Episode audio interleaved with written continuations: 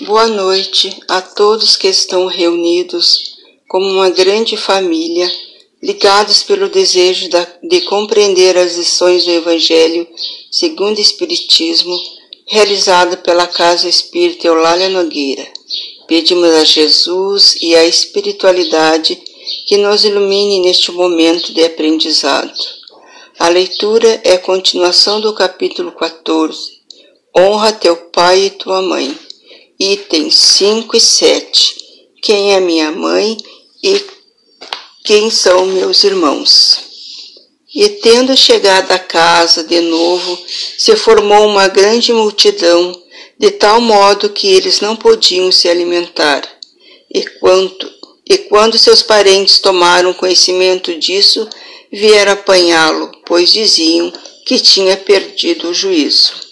Chegaram então sua mãe e seus irmãos, ficando do lado de fora, mandaram chamá-lo. Havia uma multidão sentada em torno dele. Disseram-lhe: Tua mãe e teus irmãos estão lá fora e te chamam. Mas ele lhes respondeu: Quem é minha mãe e quem são meus irmãos? E olhando os que estavam sentados ao seu redor, disse: Eis aqui minha mãe e meus irmãos pois quem fizer a vontade de Deus, este é o meu irmão, minha irmã e minha mãe. Marcos capítulo 13, versículo 20, 21 e 31 a 35. Mateus capítulo 13, versículo 46 e 50.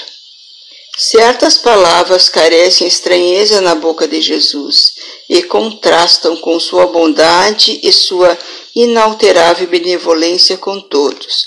Os incrédulos não deixaram de fazer disso uma arma, dizendo que ele contradizia a si próprio. Um fato irrecusável é que sua doutrina tem como base essencial, como pedra angular, a lei de amor e caridade. Ele não poderia, portanto, destruir de um lado o que estabelecia de outro, do que é preciso tirar esta consequência rigorosa, que, se certas máximas estão em contradição com o princípio, é que as palavras que se lhe atribuem foram mal reproduzidas, mal compreendidas ou que não se são dele. Espanta-se com razão de ver, nessa circunstância, Jesus mostrar tanta indiferença para com seus parentes e, de certa forma, renegar sua mãe. No que diz respeito a seus irmãos, sabe-se que nunca tiveram simpatia por ele. Espíritos pouco avançados, nunca compreenderam sua missão, sua conduta, aos olhos deles, era bizarra e seus ensinamentos não os tinha tocado, já que nenhum deles estava entre seus discípulos. Parece até que eles partilhavam, até certo ponto, as prevenções de seus inimigos. De resto, é certo que o, o acolhiam mais como estranho que como irmão, quando ele se apresentava em sua família, afirmando João, capítulo 7, versículo 5, que eles não acreditavam nele. Quanto à sua mãe, ninguém poderia contestar sua ternura para com o filho, mas também é preciso ouvir convir que ela não parecia fazer uma ideia muito justa da sua missão. Nunca foi vista segundo, seguindo seus ensinamentos, nem lhes prestando testemunho, como fez João Batista. Nela, a solicitude materna era o sentimento dominante. No que diz respeito a Jesus, supor que tenha renegado sua mãe seria ignorar seu caráter. Tal pensamento não poderia animar quem disse: honra teu pai e tua mãe. É preciso, pois, buscar um outro sentido para suas palavras, quase sempre veladas sob forma alegórica. Jesus não negligenciava nenhuma ocasião de dar o ensinamento. Tomou, pois, a que lhe ofereceu a chegada de sua família para estabelecer a diferença que existe entre o parentesco corporal e o parentesco espiritual. Então, como todas as lições do Evangelho são perfeitas e completas, cabe-nos fazer um comentário conforme o nosso entendimento. Jesus, que nos ensinou todas as verdades com a sua humildade, diz que devemos honrar aqueles a quem Deus concedeu as bênçãos de nos receber como filhos e nos alerta para o cultivo da grande essência divina, o amor, e acrescenta que todos aqueles que fazem a vontade de Deus, este é seu irmão, sua mãe e sua irmã, isto é, todos aqueles que nos rodeiam, independente dos laços consanguíneos, pois os sentimentos que unem todos se transformarão em amor.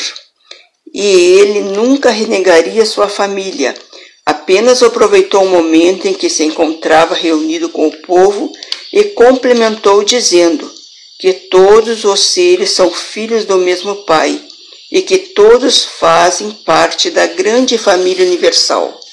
Sabemos que não seria entendido e até criticado, por isso falava por parábolas, para aplicar sua mensagem, que não somos só ligados pelos laços da matéria, que são frágeis diante dos laços do espírito, mostrando dessa maneira a existência do parentesco espiritual e corporal, e que antes do corpo existe o espírito.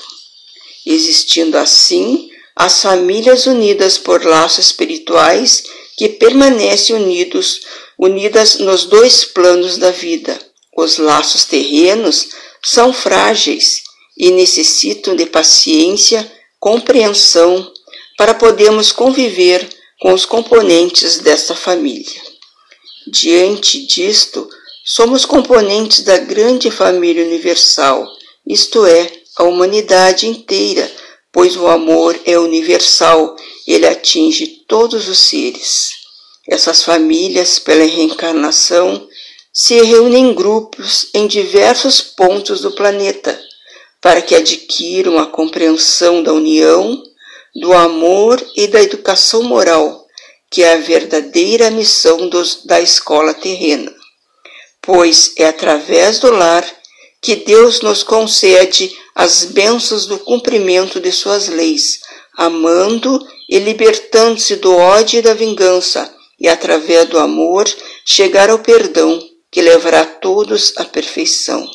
A terra é a escola e o lar é o complemento, pois é nele que vamos completar os estágios de evolução para nos reunirmos a grande família universal ligados pela solidariedade e a caridade, para alcançar assim a, a futura felicidade e entendermos a lição de Jesus: quem é minha mãe, quem são meus irmãos, e que o nosso próximo é o nosso irmão.